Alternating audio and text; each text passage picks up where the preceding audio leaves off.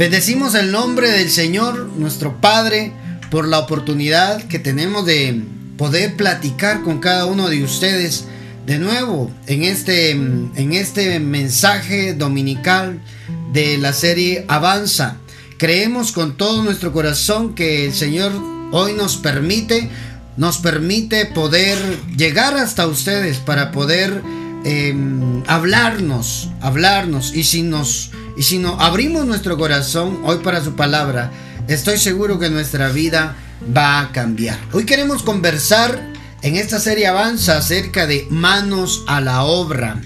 Lo importante de estar en movimiento, decíamos la semana pasada, ¿verdad? Que mm, eh, eh, acá en Dios necesitamos estar en movimiento, no quedarnos estancados, no quedarnos estáticos, no quedarnos pasivos, sino cuando Dios nos ha dado una promesa necesitamos avanzar.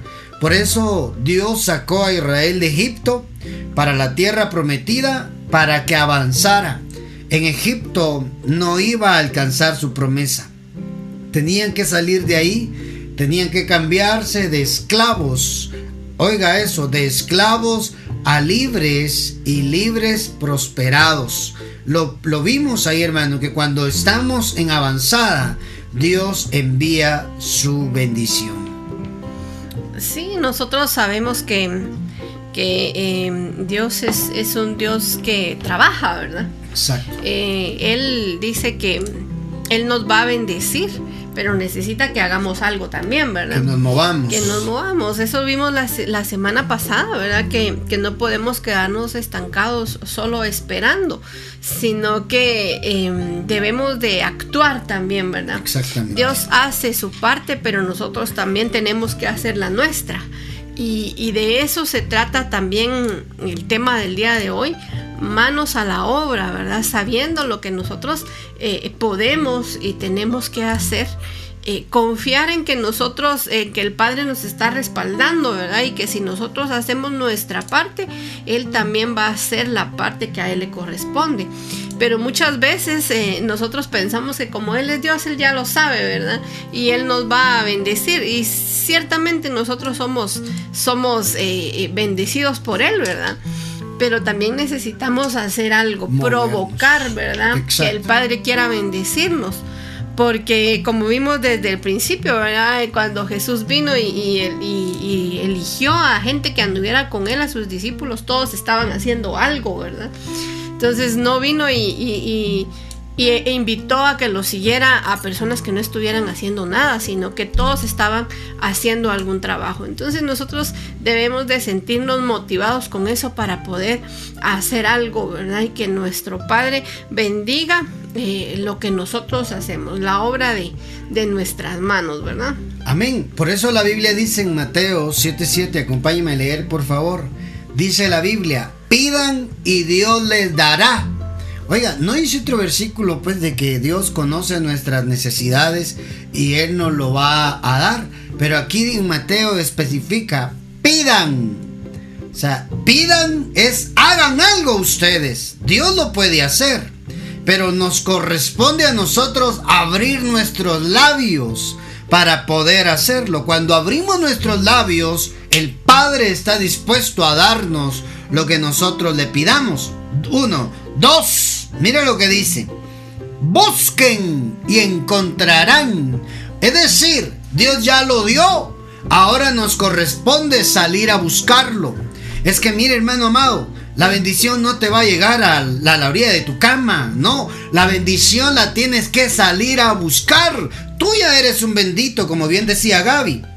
Hemos sido bendecidos en Cristo Jesús. Pero ¿por qué no llegan las bendiciones a nuestra vida? Porque estás estático y no estás buscando. Oiga lo que le, estoy diciendo. Pida, ¿verdad? Ore, actúe, busquen y encontrarán. Y lo tercero, llamen a la puerta. Oiga, y se les abrirá todo radica en que hagamos algo. Mateo 7:7 eh, es una promesa para nosotros que tenemos que tomar en cuenta que para que sea efectiva en nuestras vidas necesitamos estar en movimiento. Necesitamos hacer algo. Amado, Dios va a hacer lo sobrenatural. A ti y a mí, a nosotros nos corresponde hacer lo natural. Dios no va a hacer lo que le corresponde hacer a usted, lo que me corresponde hacer a mí. Dios va a hacer su función, su papel, lo sobrenatural sobre lo que yo esté haciendo. ¿Qué te parece? Es que así es, hermano. A veces queremos que Dios haga lo que nos corresponde hacer a nosotros y cometemos un grave horror. Por eso no recibimos lo que pedimos ni encontramos porque no buscamos y no se nos abren las oportunidades porque no tocamos. Nos da vergüenza, ¿verdad? Mientras más puertas toques, más oportunidades tendrás. Sí, mira, esta versión me gusta porque dice, no se cansen de pedir. Ah. No se cansen de pedir y Dios les dará. Sigan buscando, dice, y encontrarán. Llamen a la puerta una y otra vez y se les abrirá, dice. Me gusta porque esta versión nos habla de, perseverar, ¿verdad? De, de, la persistencia, de, ser, de estar ahí una y otra vez, porque dice, no, no se cansen de pedir, o sea, nosotros también pedimos una vez y ya, ¿verdad? Queremos que todo nos, se nos solucione, pero aquí dice, no se cansen de pedir y Dios les dará. Y la otra parte dice, sigan buscando, o sea, no tenemos que buscar solo una vez y ya me cansé y me voy a acostar, ¿verdad? Dice, sigan buscando y van a encontrar. Y dice, llamen a la puerta una y otra vez. O sea, no nos cansemos de, ir y, tocar la puerta, ¿verdad? Y, tal vez sea la misma puerta, pero no nos cansemos, dice. No, no, no nos cansemos de tocar una y otra vez y se nos va a abrir, dice. La puerta se les abrirá. Entonces nos está hablando este versículo de actuar, ¿verdad? Sea lo que sea que hagamos, ya sea pedir, ya sea tocar, ¿verdad? Ya sea ir a buscar, pero algo tenemos que hacer. Y mira, esta versión nos da, nos da una, como una enseñanza, donde dice, no a la primera tal vez se te van a abrir las cosas, ¿verdad? No a la primera eh, vas a encontrar, no la primera vez que toques te van a abrir, no.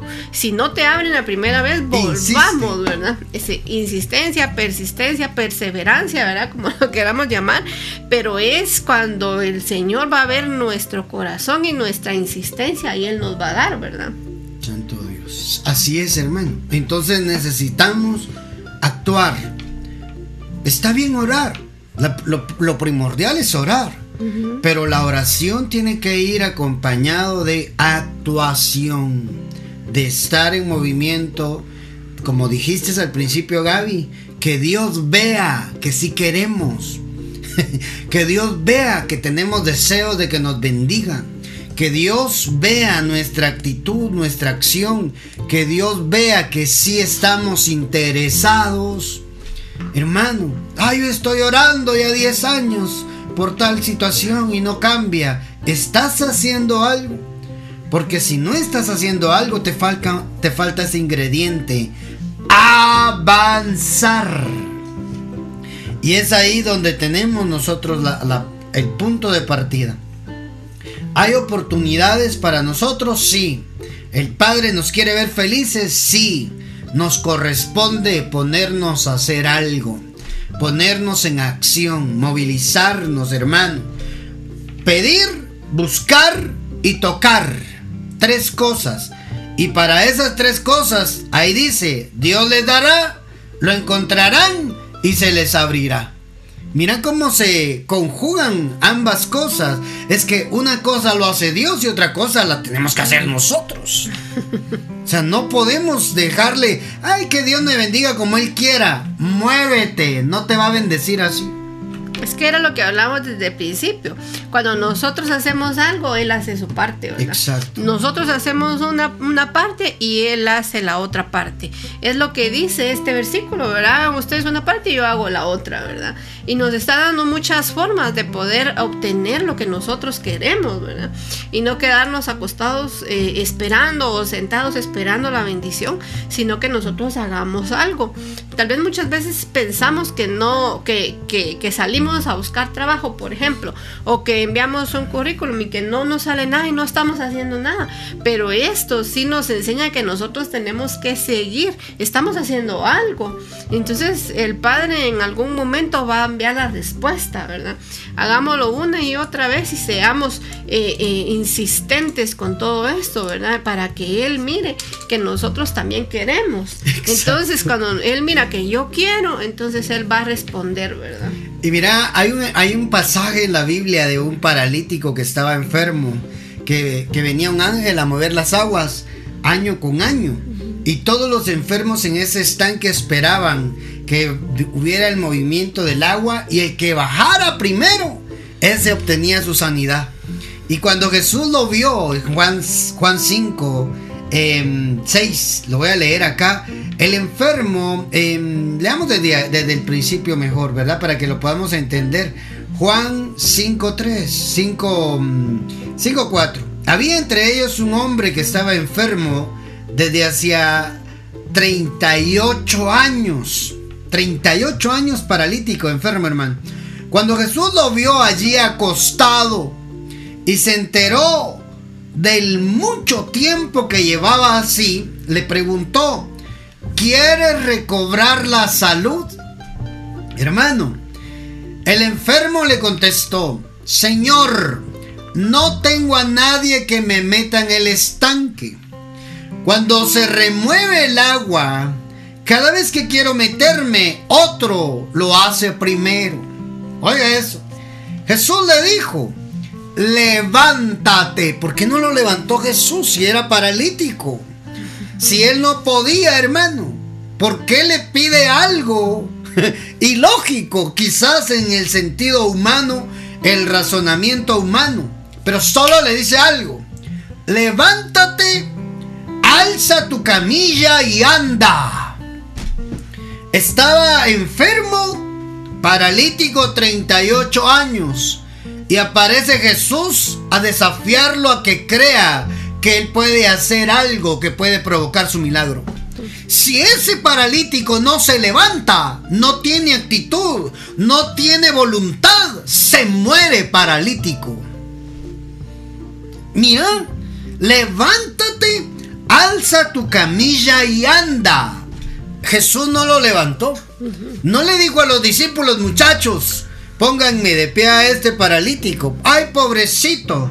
Ay, qué lástima me da el paralítico. ¿Cuánto tiempo? 38 años. A Jesús no lo movió la lástima de ese hombre, de la desgracia de ese hombre.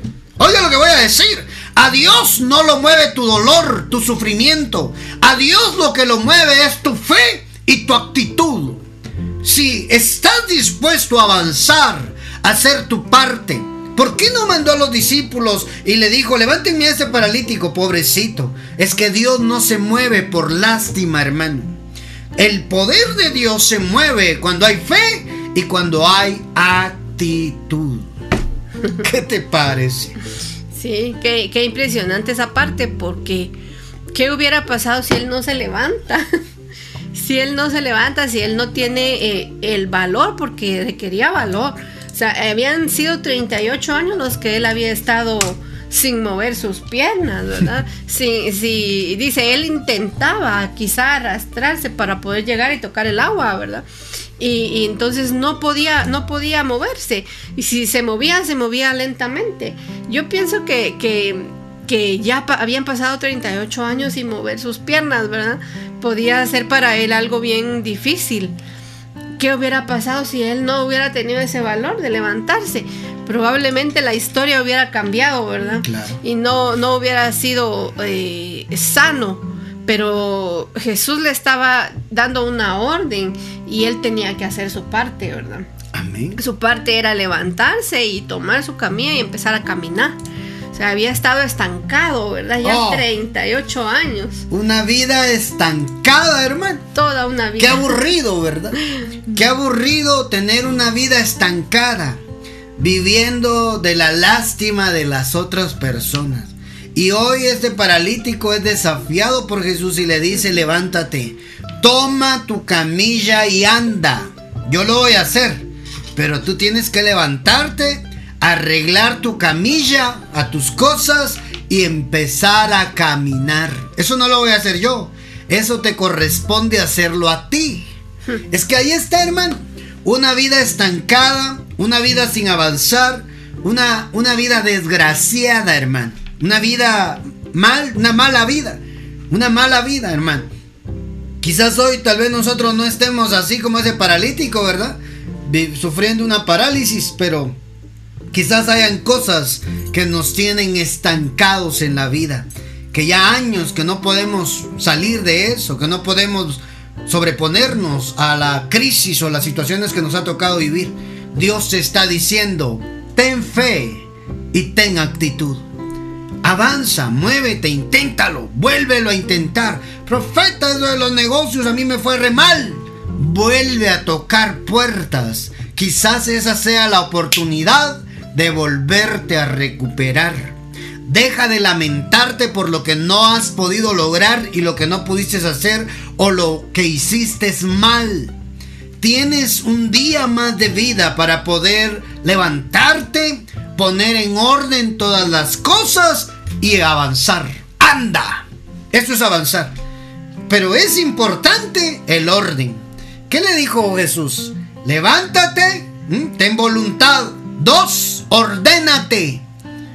Levántate, haz tu camilla, es, haz tu cama donde estás acostado, ordena tus cosas. Y tres, avanza. Es que no vamos a llegar a la bendición si no nos ordenamos. Voluntad, orden y avanzar. Esa es la fórmula, hermano. Dios va a hacer lo demás. El poder para pegar los huesos, para poner cada hueso en su lugar, lo iba a hacer Jesús. La actitud, ordenarse y avanzar le correspondía a ese paralítico que tenía 38 años de estar en el mismo estado mal, viviendo una mala vida. Hermano, eso lo hizo Jesús. Eso lo hizo Jesús. Y por eso, mire, nuestro Padre siempre está en movimiento. Él no está estancado, hermano.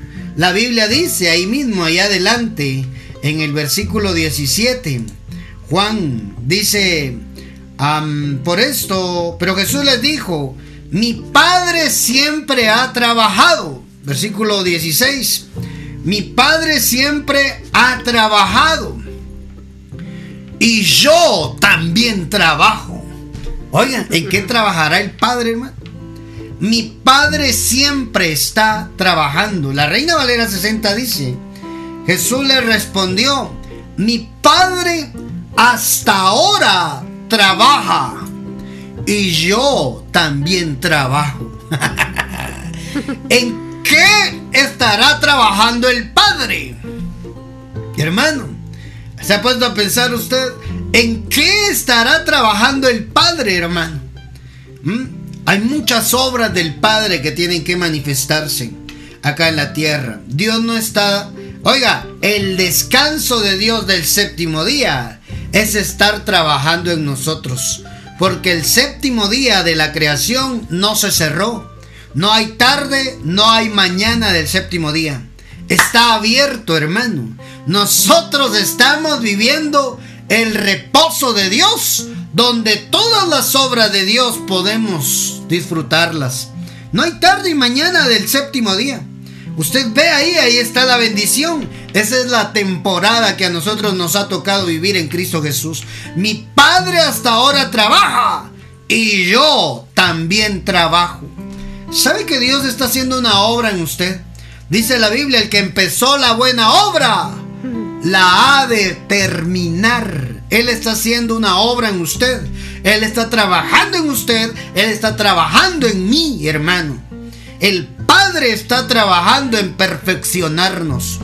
Y usted preocupado, yo preocupado porque, ay, ¿qué voy a hacer? Y, ay, angustiado, hermano, el ojito ya me está vibrando, la boquita, hermano, amado. De tanta angustia, de tanta preocupación. Cuando no he entendido que el Padre está trabajando en mí, como lo está haciendo el Hijo. Qué bonito, ¿verdad? Que, que nosotros aprendamos de lo que hace el Padre, ¿verdad? Dice la versión Dios habla hoy Em, pero Jesús les dijo, mi padre siempre ha trabajado, dice, y yo también trabajo. Entonces, hasta hoy sigue trabajando y también mi padre siempre ha trabajado, ¿verdad? Entonces, em, el padre no está descansando, ¿verdad? Sino que él, él sigue trabajando hasta el día de hoy, ¿verdad? toda, toda su existencia el padre ha trabajado.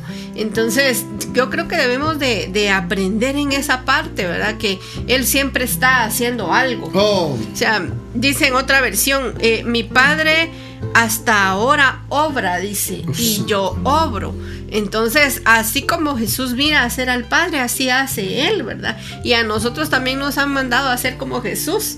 Entonces, nosotros siempre tenemos que estar trabajando en algo, ¿verdad? Nuestras manos siempre tienen que estar ocupadas para trabajar en algo.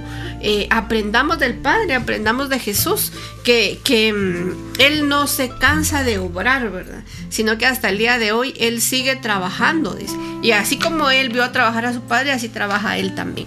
Entonces, eh, creo que, que es mm, para nosotros una lección, ¿verdad? Como, como le dijo a, este paralítico que hablábamos en el versículo anterior, ¿verdad? O sea, levántate, alza tu camilla, haz algo, ¿verdad? Y empieza a caminar porque ya era mucho tiempo que él estaba sin hacer nada, ¿verdad? Y sin, con una vida estancada, pasándose los años, ¿verdad? Y él no hacía nada. Entonces debemos de aprender así como, como Jesús, así como el Padre, que hasta el día de hoy él está trabajando y siempre ha trabajado, ¿verdad? No es... Em, el trabajo no es un castigo. Eso.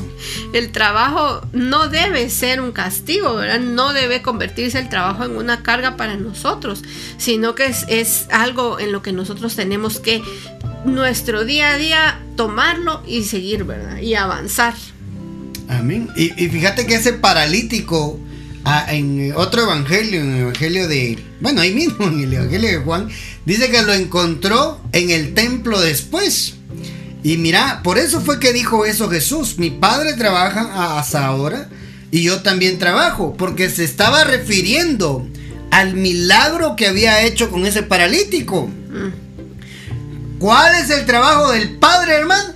Si ese es, era el trabajo que Jesús a lo que se estaba refiriendo de sanar al paralítico, de hacer un milagro extraordinario, el, el trabajo del Padre es hacer milagros. ¿Mm? Si yo hice un milagro acá, mi Padre también está haciendo milagros hasta ahora. Eso es lo que está diciendo Jesús, hermano. Prepárate para ver un milagro en tu vida.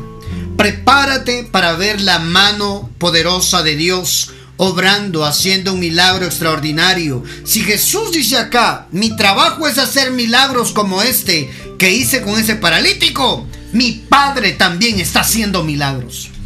Ay, hermano, entremos en un tiempo de milagros. Entremos en una temporada donde vamos a ver la mano del Señor obrando. El Dios de los milagros, hermano. Dentro suya, suyo, está Dios, el Dios de los milagros, que lo poco lo puede convertir en mucho.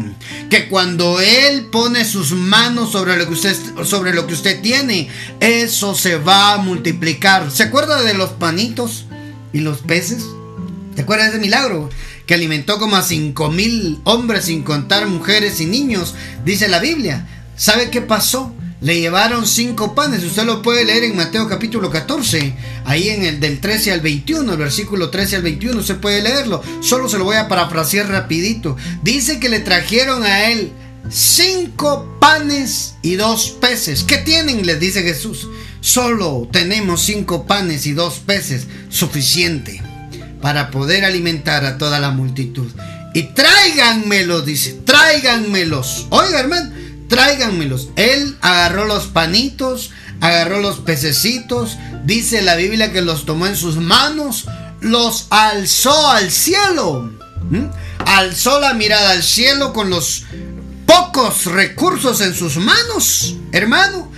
Dice que le, los bendijo, le dio gracias a Dios por lo que había y con sus manos, lástima que no tengo aquí un pan, me hubiera gustado tener un pan acá, lo partió. Ahí comenzó el milagro. ¿Dónde comenzó el milagro? En las manos de Dios. Por eso cualquier cosa que tú tengas, proyecto que tú quieras hacer, ponlo en las manos de Dios aunque parezca poco, aunque parezca pequeño, en las manos de Dios, oiga, aunque parezca partido y poco, en las manos de Dios se va a multiplicar. Hermano, dice la palabra que los tomó en sus manos, lo bendijo y dio gracias, lo poco, y lo partió. Es que así dice, hermano. Lo partió y lo dio a sus discípulos y los discípulos a la multitud. ¿Dónde empezó el milagro? Cuando se partió. Cuando el pan se partió, ahí empezó la multiplicación. Quiero decirte algo, hermano.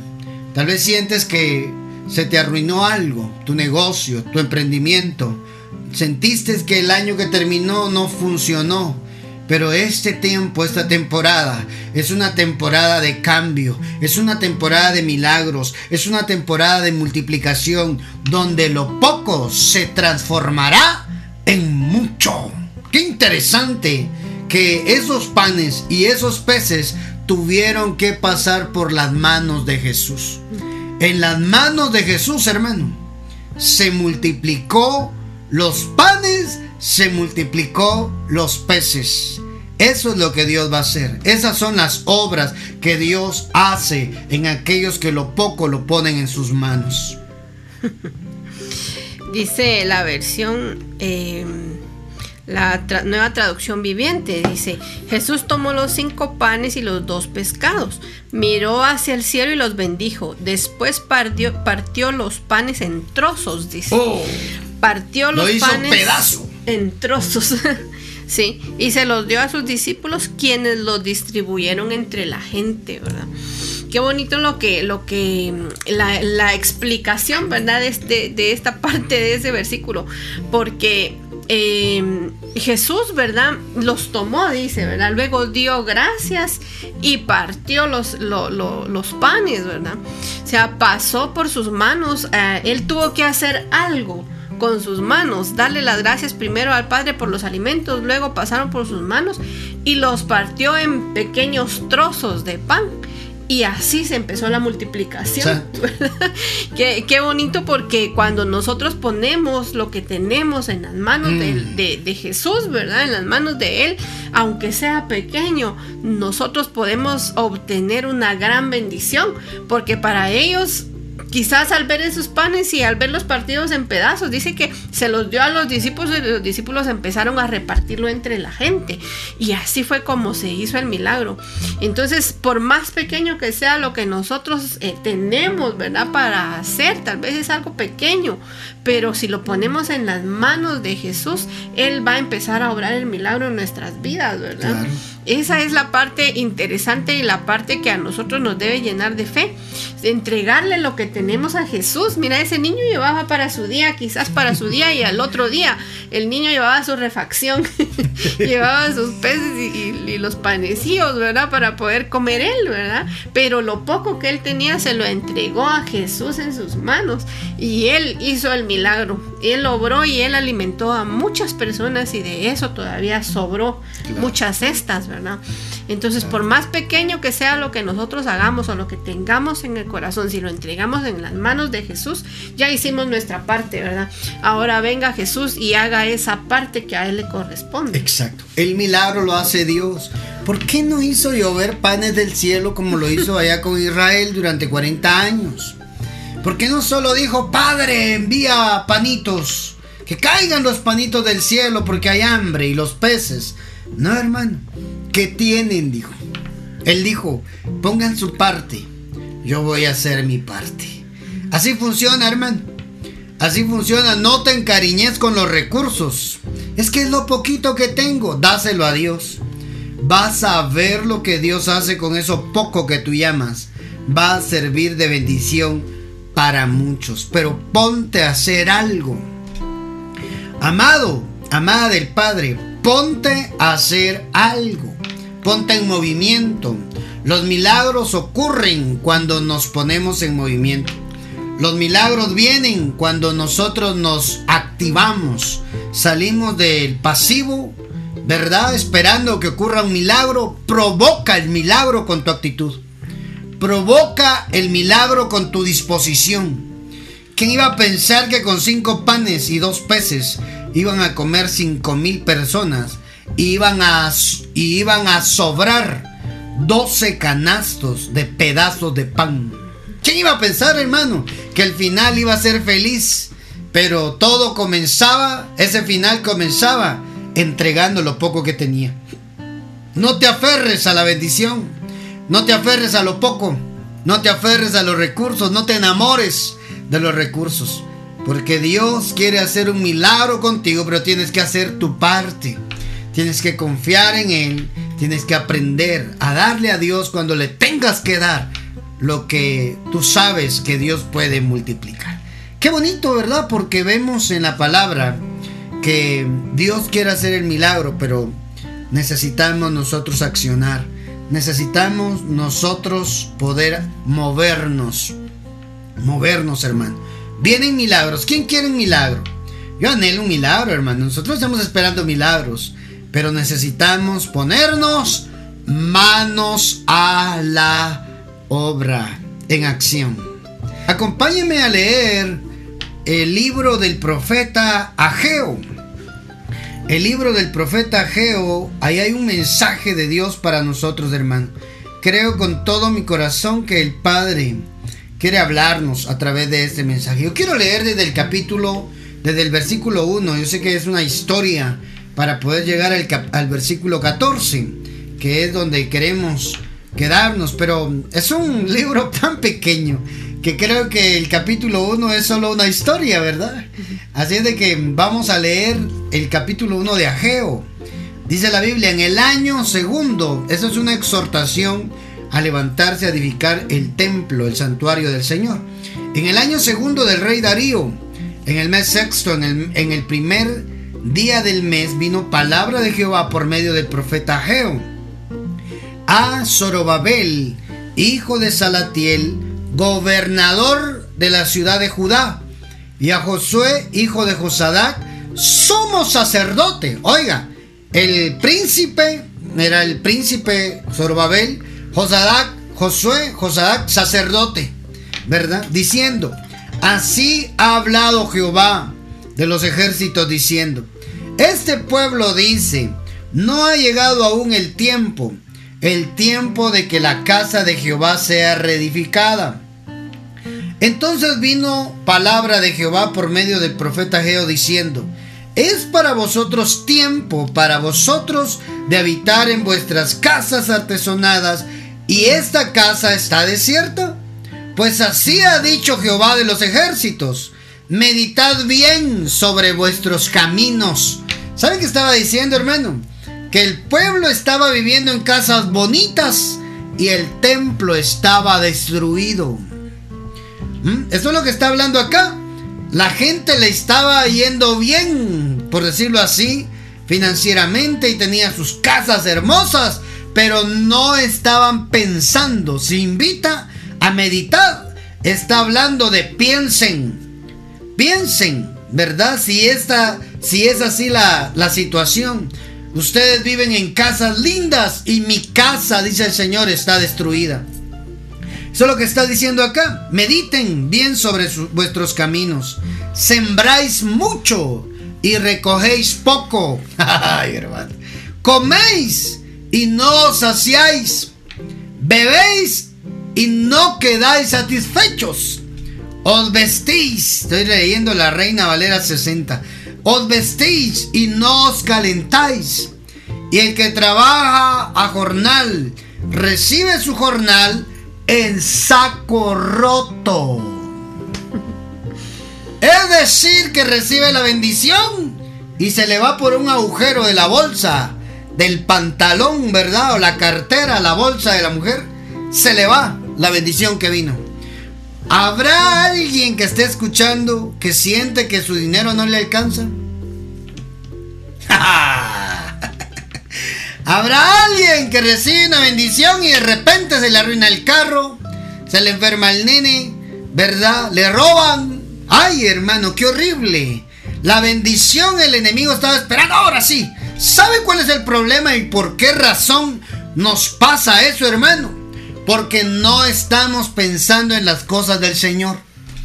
¿Mm? Ahí dice, el, el que trabaja a jornal, a salario, recibe su salario en saco roto. No le alcanza, hermano. No le alcanza. Qué horrible es trabajar para pagar el, dinero del salario que yo ya me gasté antes. Eso es estar en saco roto. Amado, amada del Padre, claro que tiene que ver la buena administración. Pero si usted está haciendo buena administración y sin embargo se le desaparece el dinero, ahí hay que coser. Ese saco roto hay que cambiarlo o hay que coserlo, hermano. ¿Verdad? Cerrar esa abertura. ¿Cómo? Dios les está diciendo, ustedes no se sienten satisfechos aunque reciben bendición material porque ustedes descuidaron mi templo, mi casa. Eso es lo que está hablando acá. Siembran mucho y cosechan poco. ¡Ja! Hermano, cuando nos, cuando nos enfocamos solo en nuestras necesidades y no le ponemos importancia a lo espiritual, ahí empezamos a vivir esto. ¿ah? A recibir nuestro jornal, nuestro salario y lo metemos en saco roto. Ay, hermano, no alcanza el dinero, ¿verdad? ¿Eh? Se compran la mejor ropa y no están satisfechos. Comen en buenos lugares y no se sienten felices. Santo Dios. Mira, que, que, qué llamada de atención la que les está haciendo ahí eh, Dios a ellos, ¿verdad?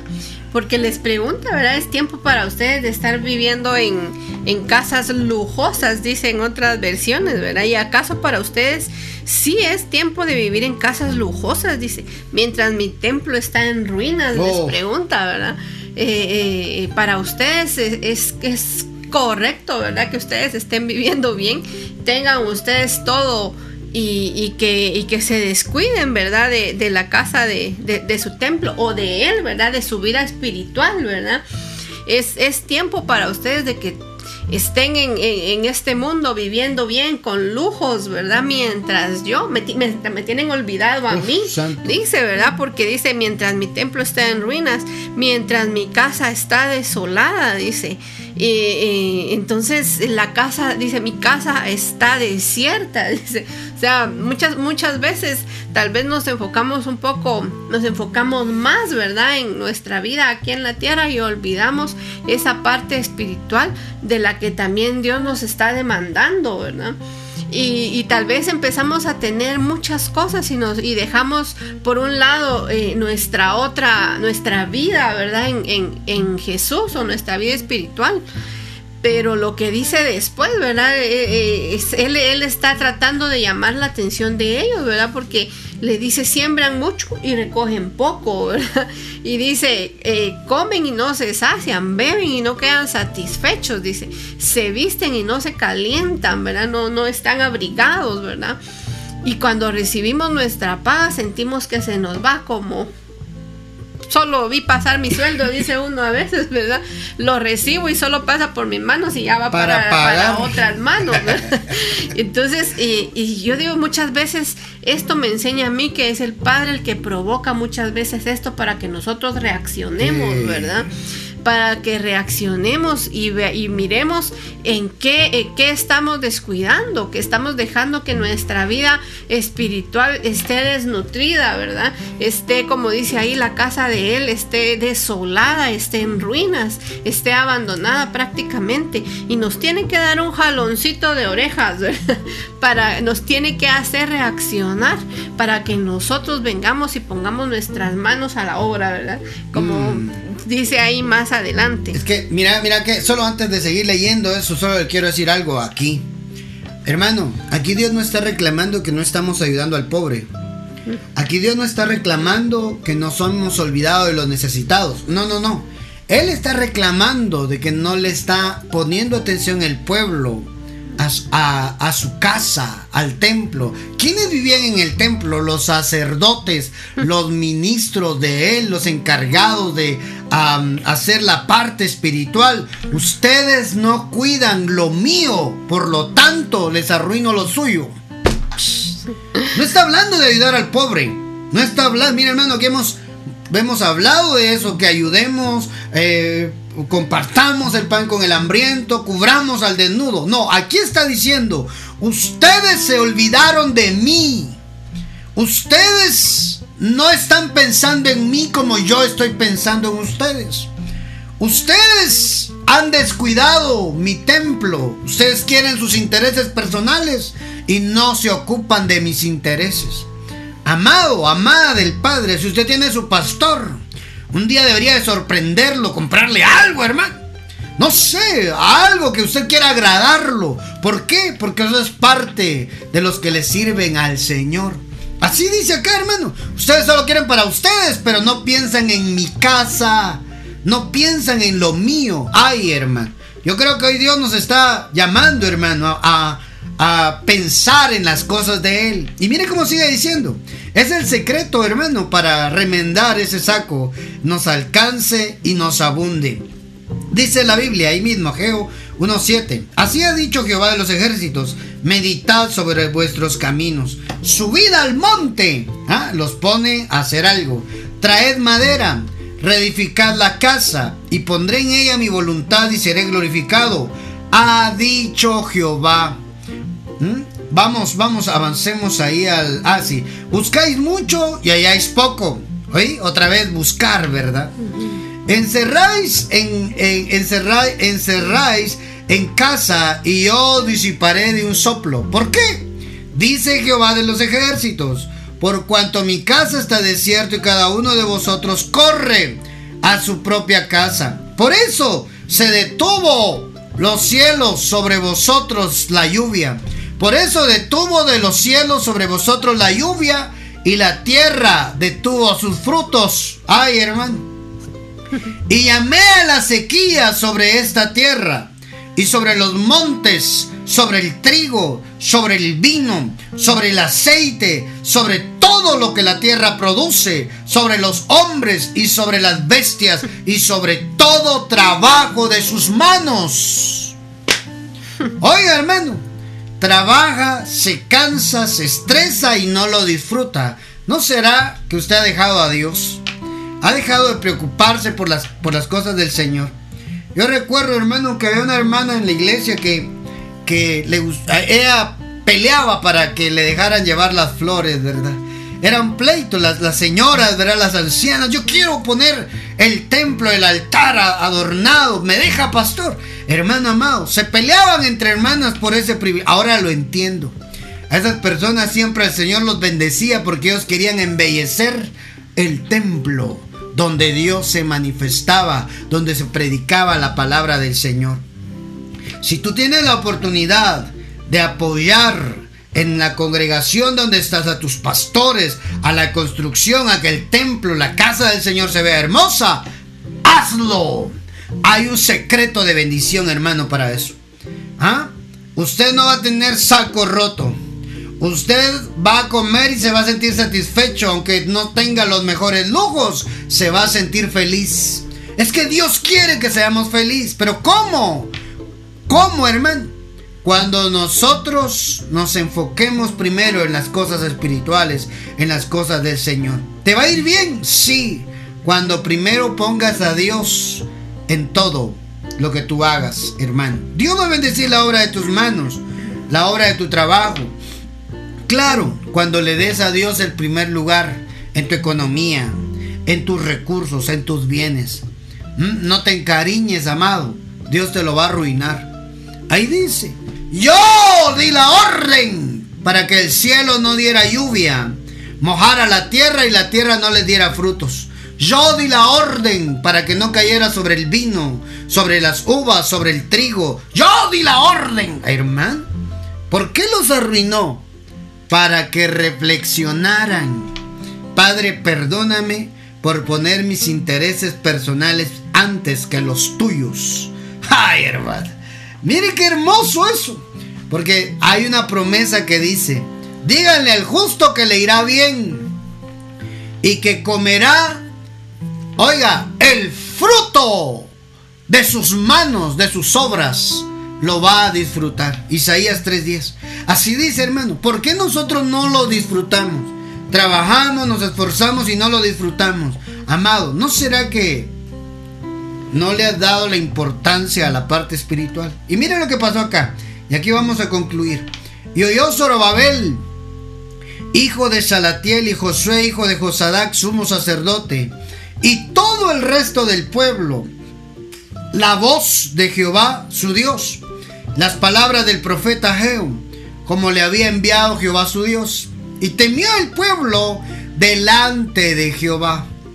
Entonces Ageo, enviado de Jehová, habló por mandato de Jehová al pueblo diciendo, yo estoy con vosotros, dice Jehová. Hermano, los acaba de... Hermano, hermano, los acaba de chicotear, decimos acá en Guatemala. Los acaba de, los acaba de zarandear, los acaba de dar, hermano. De hacer reflexionar, de hacerles entender por qué les estaba yendo mal cuando ellos estaban esforzándose y no miraban resultados de fruto de ese esfuerzo. ¿Ah? Sin embargo, les dice, yo estoy con vosotros. ¿Ah? Y escucha lo que pasó. El AG 1.14. Y despertó Jehová el espíritu de Zorobabel, hijo de Salatiel, es decir, el príncipe, gobernador de Judá, y el espíritu de Josué, hijo de Josadac, sumo sacerdote. Y el espíritu, escuche esto, y el espíritu de todo el resto del pueblo. Y vinieron y trabajaron en la casa de Jehová de los ejércitos, su Dios, en el día 24 del mes sexto, en el segundo año del rey Darío. Amado, ¿qué necesitaba para ponerse manos a la obra el pueblo, el sacerdote y el príncipe? Despertar su espíritu. Amado, ellos tenían su espíritu apagado dormido. Por eso no se preocupaban por las cosas del Señor. Por eso el Señor no era primero en sus vidas, hermano, porque su espíritu estaba apagado. Su espíritu estaba dormido. Yo no sé cuántos hoy tienen el espíritu dormido y por eso no se ponen manos a la obra. Ponle prioridad a lo espiritual y Dios se va a encargar de lo material tuyo. Oiga lo que estoy hablando. Pon a Dios por prioridad en las cosas del Señor, amado. Y Dios se va a encargar de lo tuyo. Cuando tú te encargas de las cosas del Señor, Dios se encarga de lo tuyo, de tus preocupaciones, de lo que te angustia, de todo aquello, porque tú estás preocupado o estás queriendo ayudar, aportar para la obra del Señor.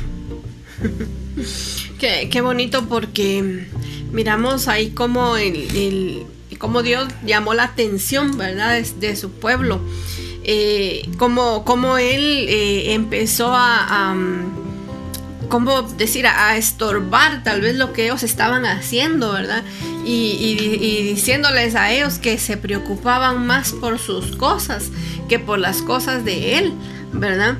Eh, es interesante la forma en que el Padre nos llama a nosotros la atención y nos hace reaccionar y qué bonita esta parte porque eh, dice que cuando escucharon al profeta, ¿verdad? Eh, el espíritu del, gobernante y del sumo sacerdote, ¿verdad? Eh, despertaron. O sea que al momento de nosotros descuidar esa parte, nuestro espíritu se adormece, ¿verdad? Nuestro espíritu se... se resta importancia. al nosotros quitarle esa, esa es la prioridad a, lo espiritual, Entonces nuestro espíritu se empieza a adormecer y empezamos a hacer otras cosas y otras cosas y ya no nos, nos olvidamos de esta parte espiritual y nuestro espíritu necesita ser despertado, ¿verdad? Es lo que les pasó a ellos ahí, ¿verdad? Dice, Dios despertó el espíritu de, de, Zorobabel y, del, y, del, de Josué, dice, ¿verdad? Y luego el espíritu de todo el pueblo, dice, para que ellos reaccionaran y se pusieran a trabajar. Entonces ellos dice que se, pusieron, eh, eh, bueno, ahí dice, ¿verdad? Puso Dios en ellos el deseo, dice, de reconstruir su templo, dice. Entonces eh, tuvo que venir el despertar de Dios, ¿verdad? Para ellos, para, para sus líderes primeramente y, y también para todo para todo el pueblo verdad y, dice que empezaron a trabajar empezaron a reconstruir el templo y era lo que Dios buscaba de, ellos desde el principio, ¿verdad? Eh, que ellos fueran despertados, pero para eso tuvo que provocar eh, el quitarles muchas cosas, ¿verdad? Y, el poder... Eh, em, el poder hacerlos reaccionar de esa manera para que ellos empezaran a trabajar en la, en la obra de él y empezar a reconstruir el templo y empezar, ¿verdad? A, trabajar, ¿verdad? Eh, a, a, bendecir, ¿verdad? La obra que ellos estaban haciendo con sus manos, ¿verdad? Si le damos prioridad a Dios, Él se va a encargar de abrirnos los cielos.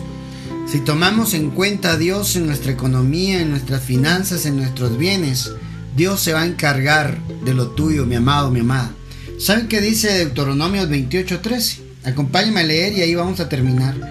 Quiero orar, quiero bendecir su vida y que esta palabra hoy venga a hacerlo reflexionar. Qué importante es que pensemos en la obra de Dios. En la obra de Dios, hermano. Ahí viene la bendición. Seguro que va a venir la bendición. Pero tenemos que poner a Dios primero antes que todo.